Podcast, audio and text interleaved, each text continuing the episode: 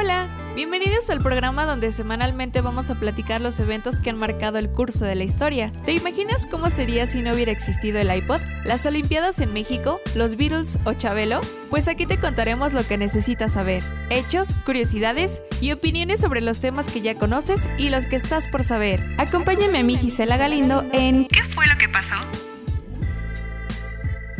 Hola amigos, ¿cómo están? Ya estamos en el capítulo número 3, lo cual me da muchísimo gusto y también bastante alegría porque cualquiera que sea la plataforma en la que nos estás escuchando en qué fue lo que pasó, estamos pues conectados. Gracias a los amigos que igual ya estuvieron reproduciendo cada uno de los capítulos, estamos en contacto a través de la distancia que también me agrada muchísimo. Y bueno pues hoy hablaremos de algo suscitado en el mes de octubre, este 2 que no se olvida. La matanza o las batallas o como muchos lo conocemos, ¿no? Esta trágica noticia que un 2 de octubre no se olvida para todos los mexicanos en el año de 1968, pero a la vez se lleva un evento que a muchos nos llena de entusiasmo porque se llevaron a cabo ese mismo año las Olimpiadas. Entonces vaya que el contraste es muy amplio. Vamos a estar platicando de cada uno de ellos. Al final tú igual tienes como eh, el punto de vista y tú tienes la última palabra, ¿no? Creo que es algo que nos da esa libertad de expresión, de puntos de vista y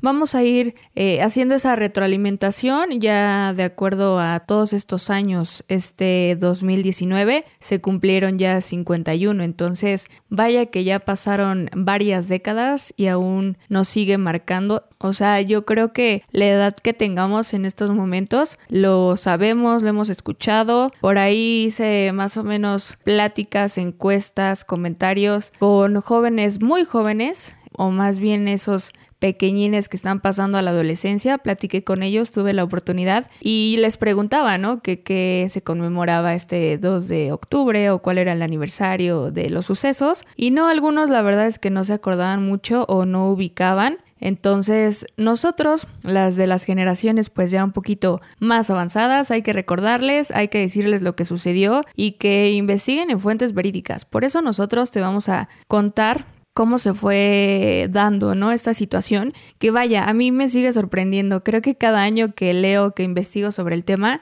eh, va saliendo información nueva y que seguramente tendrás otros datos o, o que tengas igual ideas, ¿no? Porque creo que igual lo que nos cuentan nuestros papás, lo, que nos cuentan nuestros abuelos, familia, tíos. Yo, por ejemplo, tuve tíos que estuvieron eh, en esa, eh, ese día, ¿no? Esa tarde, porque ya se, se suscita eh, en la tardecita, ¿no? Ese 2 de octubre como a las 6 de la tarde. imagínense, estudiantes saliendo de casa en la mañana, de igual muchos también no, no radicaban eh, en el DF, ¿no? Que en esos momentos era Distrito Federal, pero eh, pues mínimo un saludo, ¿no? A lo mejor a familia cercana o amigos, vecinos y de pronto ya no llegas.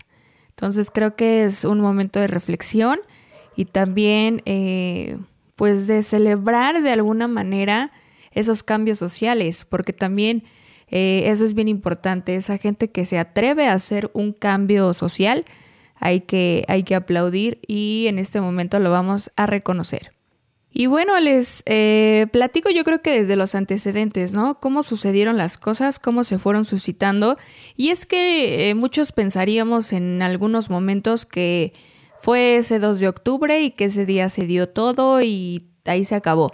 Desgraciadamente eh, no se acaba ahí tal cual el suceso y también son meses antes, o sea, tampoco fueron como días o semanas, ¿no? Estamos hablando de meses. Fíjense que en, en aquellos momentos muchos pensaríamos, o en esos eh, ayeres, los que vivieron en ese año pensarían también que estaban en un buen momento, en que la economía estaba creciendo, en que habría oportunidades para aquellos estudiantes que estaban en el Poli, en la UNAM, las máximas casas de estudio en nuestro país. Sin embargo, eh, no solo en México, sino en todo el mundo hay eh, diferentes hechos sociales que van marcando cada uno de los países, de los continentes. Pero bueno, empezaremos por México, que en esos eh, ayeres el rector de la UNAM, o sea, el mismo rector convoca a los estudiantes a un meeting. Los estudiantes pues eh, pedían autonomía, apoyo y mejores condiciones, que era lo que ellos querían. Querían que a lo mejor eh, estudiando se, se, prepararan, pero igual con recursos económicos, que llegara apoyo, eh, esa autonomía de ser, que ellos mismos tomaran decisiones, que ellos fueran responsables de ello, pero obviamente que como estudiante necesitaban apoyo de, de, las autoridades académicas.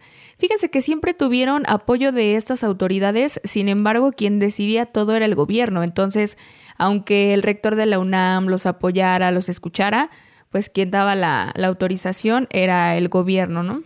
Fíjense que eh, en aquellos momentos el presidente Díaz Ordaz pues era quien movía todo el show. Entonces, a los estudiantes, por ejemplo, sus maestros, en este caso el rector y eso, sí los escuchaban, pero no les daban solución. Entonces, por eso pedían esa autonomía, ¿no?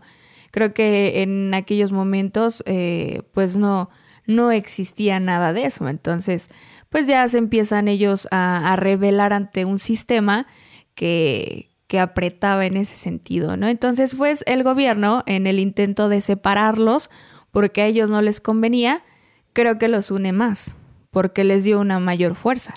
Además eh, de la UNAM, pues después se une el Poli, que también ya tenía como eh, sus meetings, sus marchas, sus pláticas.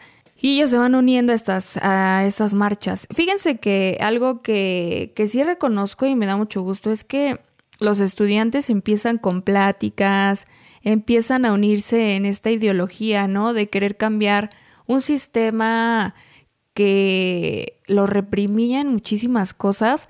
Además que en esa, a finales de la década de los 60 empiezan a llegar eh, influencias de otros países, ¿no? La música, los Beatles, eh, el cine. Eh, entonces, al gobierno o a las autoridades como que dijeron, wow, wow, wow, o sea, ¿qué está pasando, no? Se nos van a salir de las manos, literalmente. Entonces censuraban ciertas cosas. Por ejemplo, llegaban películas y gobierno decía si las transmitían, si no, el literal como acababan, las editaban. Entonces no había como esa libertad para aquellos estudiantes. Y bueno, fíjense, se hace una primera marcha un primero de agosto, después hubo muchas más, ya como protestando, ¿no? Y pues no fueron escuchados, obviamente. Y ellos empiezan, algo que a mí me gusta mucho y en lo personal eh, me atrapa, es como la publicidad. O sea, a mí me, me, llena de curiosidad y siempre es algo que hay que estarse eh, actualizando. Es como la, la, publicidad nos maneja, y digo nos maneja porque he sido parte del consumismo, claro que sí, eh, desde cómo una marca crea la necesidad de consumir su producto y de estar actualizando y de estar gastando y de tenernos ahí, ¿no? A lo mejor eh, por no sé, crear una satisfacción en nosotros, por cualquiera que sea el motivo que nosotros consumamos, eh, ese era el punto, ¿no? Entonces, en esos momentos, obviamente no tenían los conocimientos del marketing, de la publicidad, como ahora lo podemos tener, ¿no? No había a lo mejor esa influencia de un diseño gráfico, eh, del diseñador, de un mercadólogo, de hasta ciencias de la comunicación, ¿no? Eh, a lo mejor ya lo eran, pero no tenían como como esa rama o no había como eh, el estudio, ¿no?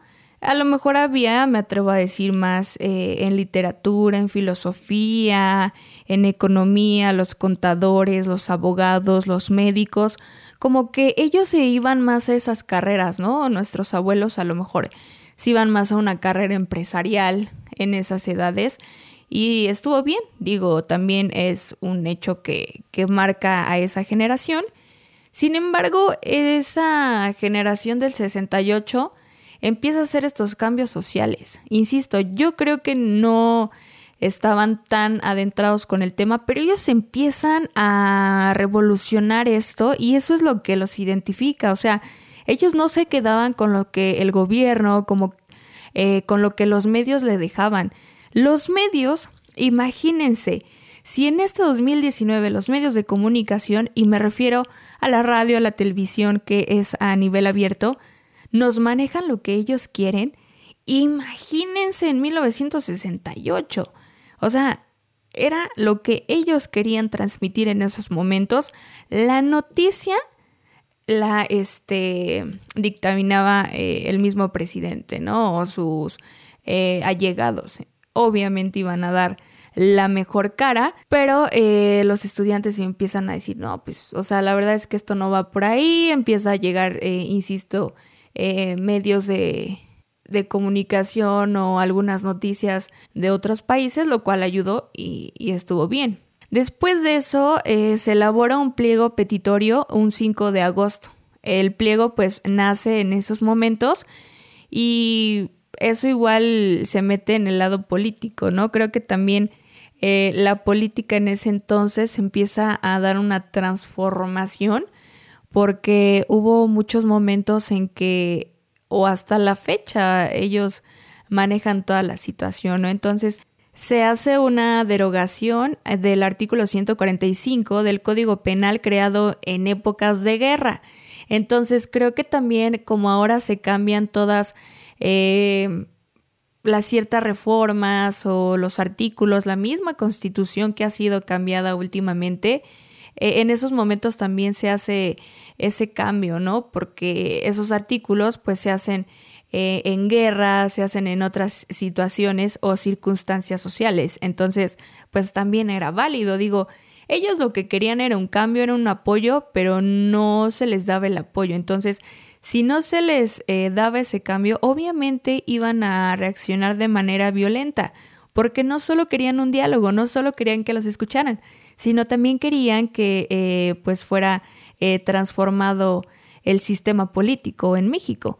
Ahora, fíjense, esa marcha, una marcha un 2 de octubre que fueron convocados, se hace pues del poli de Zacatenco al casco de Santo Tomás, convocada por la dirección estudiantil.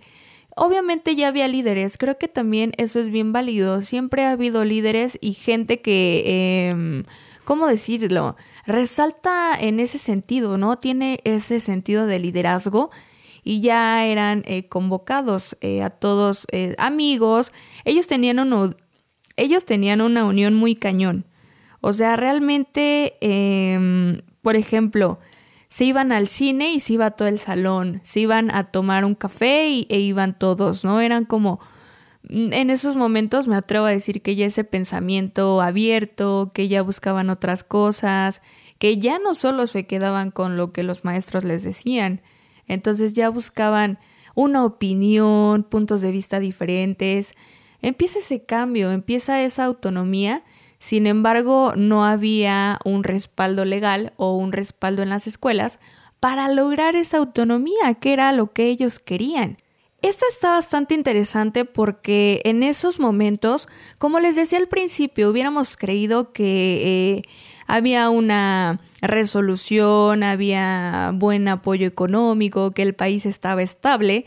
Sin embargo, se unen petroleros, ferrocarrileros, trabajadores de la fuerza de luz, o se hacen un vínculo y pues se hace un...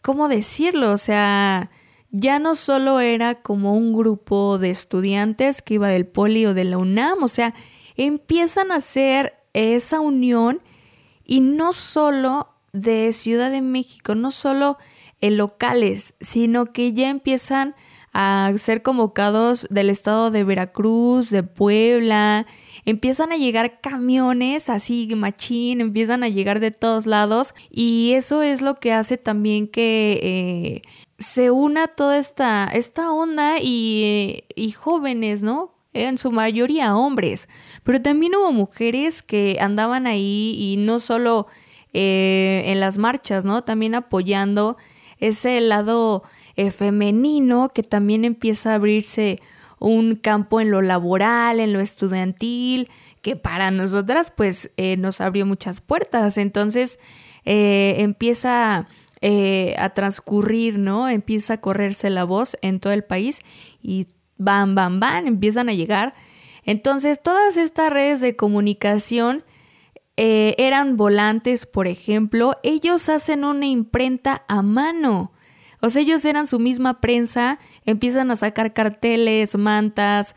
Me, me imagino, ¿saben cómo? Como en aquellos tiempos los pregoneros que ahora te andan ofreciendo ciertas cosas o, no sé si en algunos lugares ya no existen, pero en esos momentos era lo que tenían, o sea, me imagino como esas máquinas que hacen eh, los sellos o hacen este tipo de historietas. Entonces ellos reproducían manualmente sus imágenes, empiezan a hacer logos, empiezan a crear figuras, tipografía, lo que les decía de, de a lo mejor esa publicidad, ¿no? Entonces, eh, sin querer queriendo, ellos ya empiezan a crear este sistema o esta, esta línea de comunicación.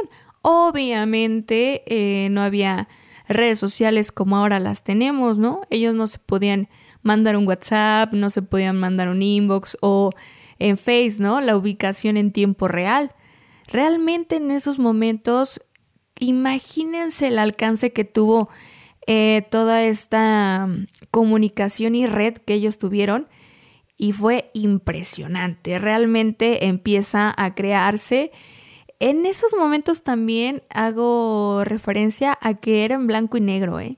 O sea, no había ni que los colores, ni que las marcas de agua, ni que este color este, significa que te va a causar hambre o ya sabe, ¿no? La psicología del color. No, para nada. En esos momentos no había como esa información tal cual. Entonces empieza a darse una transformación bien cañón, no solo en México, sino en el resto del mundo. Empieza a abrirse una eh, red de comunicación, me atrevo a decir, en Europa, ya que en Francia también las universidades estaban eh, haciendo su revolución, los estudiantes se manifestaban, en otras partes del mundo estaba pasando. Esta globalización, em, la información nos empieza a llegar también de otros países, empieza a ver como eh, ejemplos. Lamentablemente en este tipo de meeting hay violencia. Esto es imprescindible porque obviamente el gobierno, estoy haciendo unas comillas en estos momentos, pues quiere eh, que todo esté en paz. Sin embargo, considero que hasta la fecha no ha sabido cómo llevar a cabo ese, ese diálogo y llevar acciones para que la sociedad esté o estemos en un cierto acuerdo. Y también es válido, digo, eh, cada uno de nosotros, imagínense, piensa de manera diferente, pues ahora en grupos sociales aún mayor. En Estados Unidos también hay eh, cambios sociales en cuanto a la política, en la aceptación también racial. Y han escuchado hablar de, eh, han escuchado hablar de Martin Luther King, este hombre que dijo esa sabia frase, I have a dream, yo tengo un sueño y él quería hacer esa eh, que ya no, más bien ya no hubiera distinción entre las clases eh, sociales y raciales, sobre todo. Él era una persona que quería luchar contra, contra ello y que se logró, pero desafortunadamente un 4 de abril de 1968 lo asesinan. O sea, 1968 no solo tuvo hechos históricos en eh, México, sino que en el resto del mundo y en este caso, bueno, Estados Unidos, él muere a los 38 años de edad, ¿sale? Entonces, ese también es como un dato que, llama mucho la atención. Y bueno, después de todas esas marchas, después de todos eh, levantar la voz, la propaganda, los volantes, los carteles, nunca fueron escuchados literalmente, o sí fueron escuchados, pero nunca se hizo nada, eso sí, no se hizo nada. Y bueno, después de todo eso, después de todas las marchas, después de hacer todas las manifestaciones, de alguna manera fueron escuchados, se hicieron ver, sin embargo, nunca hicieron nada, ¿no? El gobierno nunca dio el apoyo, eh, médicos que también buscaban una, un mejor apoyo, mejores condiciones, una mayor paga, no tuvieron este cambio, lamentablemente. Entonces, pues, ¿qué pasa? ¿Qué pasa realmente este 2 de octubre de 1968? La matanza de Tlatelolco o matanza de la Plaza de las Tres Culturas Realmente fue una masacre que el gobierno de México pues lucha de alguna manera contra un grupo de miles de protestantes. Insisto, ya no eran solo estudiantes, ya eran protestantes de todo el país. Y bueno, esta estrategia también se reúne a través de este movimiento estudiantil. La matanza pues fue eh, también como realizada o apresurada de alguna manera o ya no supieron qué hacer realmente porque se acercaban las Olimpiadas del 88. Entonces ya hablaremos ahorita de ello. Vamos a, terminar de platicar de, esa, de este suceso en Tlatelolco, la Plaza de las Tres Culturas, que también por otro lado, pues la masacre se produjo casi a las 6 de la tarde. Vamos a imaginarlo de esta manera. Tú te encuentras en una plaza en un parque, por ejemplo, y estás rodeado de edificios. ¿Sale? En Tlatelolco, a lo mejor si has pasado por ahí, si ubicas, si te han platicado o lo puedes buscar de volada en imágenes o videos, son edificios, o sea, era una unidad habitacional, digámoslo así. Está la plaza en medio, entonces se empiezan a, reunir ahí los estudiantes, empiezan a llegar cientos, ¿no? Me atrevo a decir que, que miles estaban por llegar y el ejército rodea toda esa plaza. O sea, realmente ya no tenían por dónde salir. Pues ya estaban ahí reunidos, estaban pues buscando a los amigos, ¿no? Sacando fotos. Todo esto iba a ser documentado, porque, insisto, ya se empieza a abrir la, las redes de comunicación. Ya había videos, ya había documentales, ya había algo que marcara y que nosotros, las generaciones que estábamos por venir, podíamos verlas y analizarlas. Total que rodean esta plaza y dan la autorización de empezar a disparar. Había francotiradores, había policías. Entonces, los estudiantes, ¿para dónde corren? ¿Para dónde salían? No tenían ningún escape. Empiezan a correr, algunos empiezan a tocar en las casas, en los DEPA, la gente asustada de los mismos edificios, algunos abrieron, algunos no abrieron, algunos dieron al ojo, eh, algunos se metieron así en negocios. Tengo un tío que nos platicaba que él estuvo eh, en esa ocasión y que él se alcanzó a meter en un este negocio, ¿no? En lo, en lo que ya iban a cerrar la cortina, él se alcanzó a escabullir, ¿no? Entonces, eso lo vivieron muchas personas y desafortunadamente muchos no corrieron con la misma suerte. Ahora, después de eh, este trágico suceso, sangre por todos lados, wow, eh, en verdad vienen a mi mente estas imágenes y sí, me da tristeza, por supuesto. Eh, ya los empiezan a, juntar o a, acumular, es que no, no es la palabra que me gustaría, pero así lo hicieron, no se hagan de cuenta que los empiezan a aventar a, camiones de, de, basura, literal, o sea, ellos los empiezan así a sacar de la plaza para no, pues que no hubiera más eh, noticias respecto a, ese suceso las cámaras de los estudiantes, las fotografías, los rollos empiezan a ser quemados, tirados.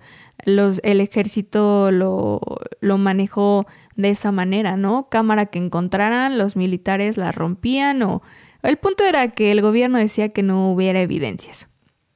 Después de ello, ya em, sacan los cadáveres, se los llevan, imagínense que tus papás te fueras a la escuela o alguna otra actividad y ya no llegaras a tu casa, tu familia buscándote, también tengo un tío que, eh, eso me lo platicó mi mamá, por ejemplo, que en esos momentos pues ella tenía una tía que vivía en México con dos hijos y uno de ellos sí le gustaba esta onda pues de las letras, de el pacifismo, de estar con sus cuates, ¿no? y hacer este tipo de reuniones y no lo encontraban. O sea, y su hermano mayor lo sale a buscar y no lo encontraban hasta que, y les digo, o sea, no era de que te eche una llamada, un WhatsApp, nada. Afortunadamente sí lo encontraron, pero algunos pues ya no llegaron. O sea, ya, ya no se supo nada. eh, ahora puede ser como hechos sociales que estamos viviendo, ¿no? En nuestra actualidad que ya no se sabe nada de ellos, ya no encuentran los cuerpos. Lamentables, eh, lamentables noticias para, para las familias, para las mismas escuelas. Y bueno, ¿por qué se apresuran? Porque 10 días después, un 12 de octubre del mismo año, ya iniciaban las Olimpiadas. Las Olimpiadas se llevan a cabo en México un 12 de octubre de 1968, entonces igual tiempo atrás pues ya estaban preparando los estadios, ya estaban preparando la publicidad, las estructuras, eh, todo esto ya estaba pues a punto también de darse a conocer. Y ustedes dirán, ¿por qué tanta prisa por el gobierno, además de que querían dar otra impresión al resto del mundo? Era la primera vez que México organizaba un evento multideportivo de esta magnitud. Entonces se dan hechos importantes que marcan eh, nuestra historia como un país que le da apertura al deporte olímpico en el mundo. México iba a estar visto por miles de hogares, por eh, millones, millones de personas, porque estos eventos pues se llevan a cabo eh, desde 1800 y tantos, ¿eh? O sea, en verdad sí, sí se llevan a cabo. Se interrumpen dos ocasiones nada más, si no mal recuerdo, por la Primera y Segunda Guerra Mundial.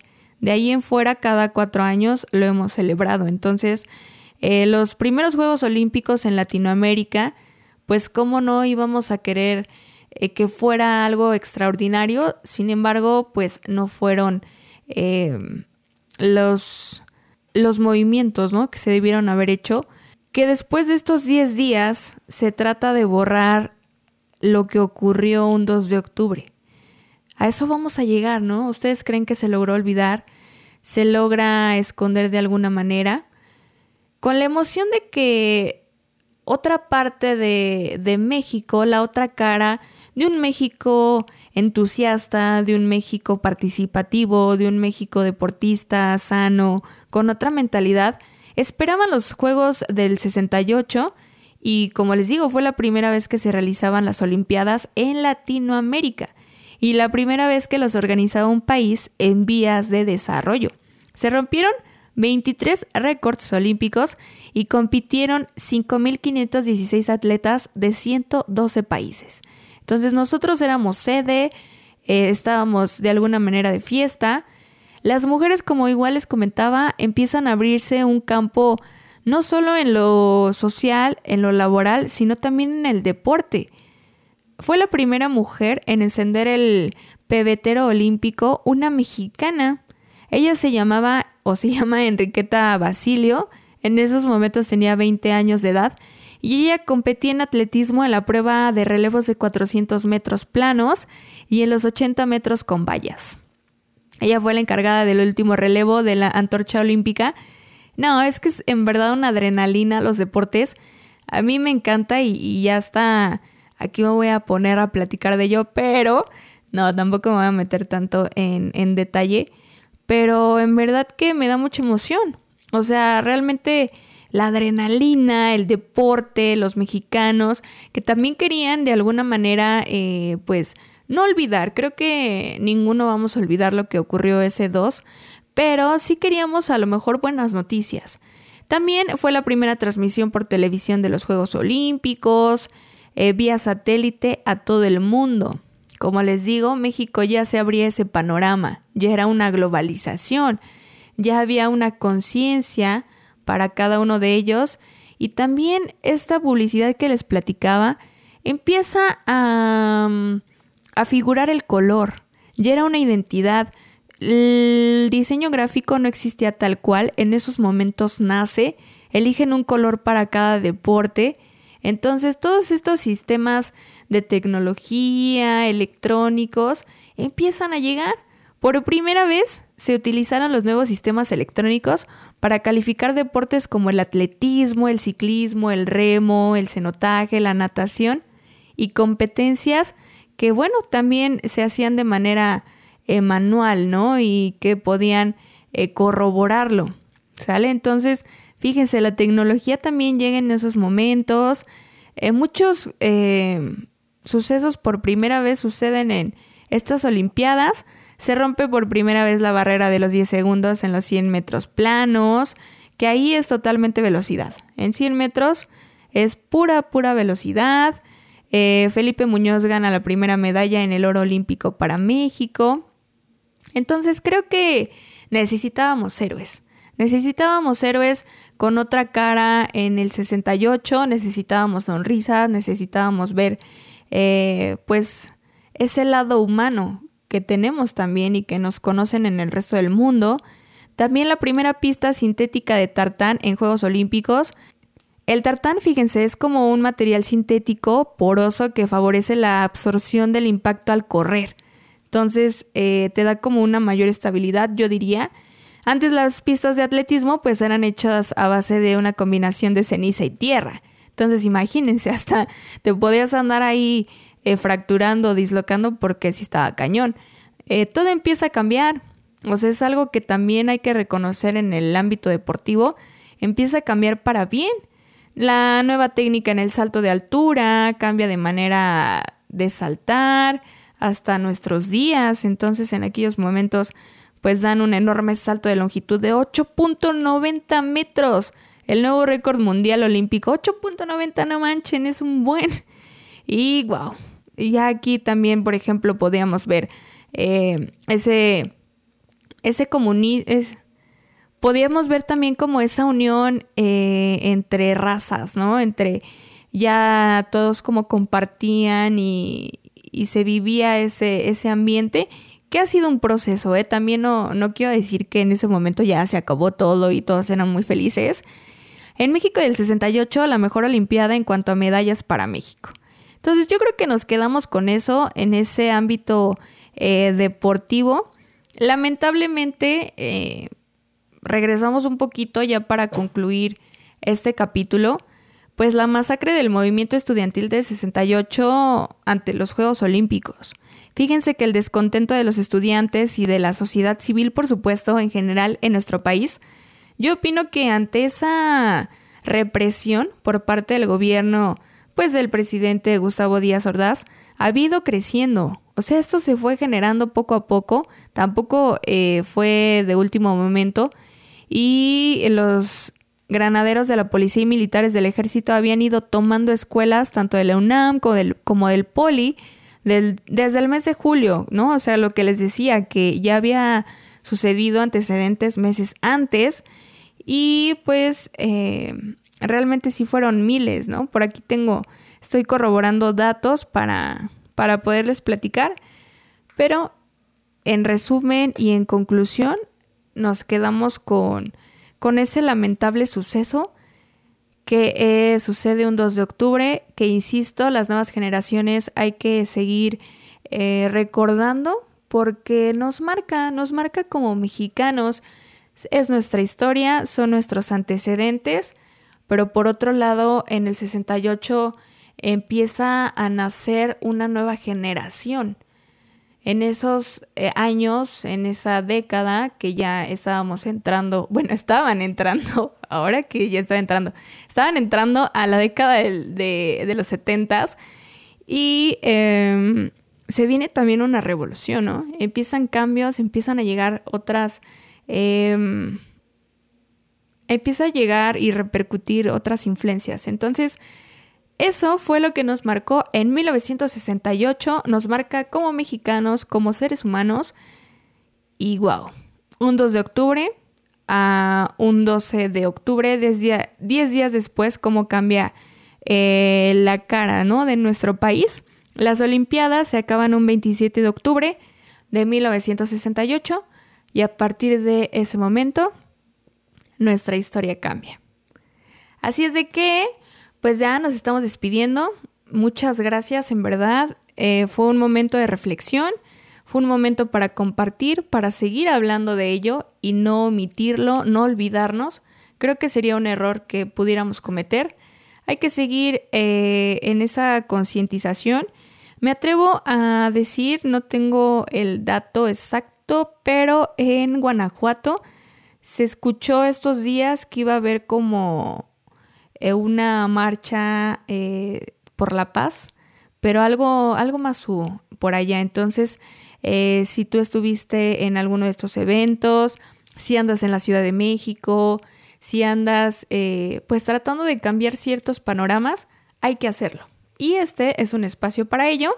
Esto fue un capítulo más. ¿Qué fue lo que pasó? Estos datos, esta historia, todo lo que nos ha marcado. Yo soy Gisela Galindo y nos escuchamos pronto en cualquiera de las plataformas. Un abrazo y el cuarto capítulo se va a poner bastante bueno. Vamos a tener un invitado especial. Ya les estaremos platicando la próxima semana de qué se trata.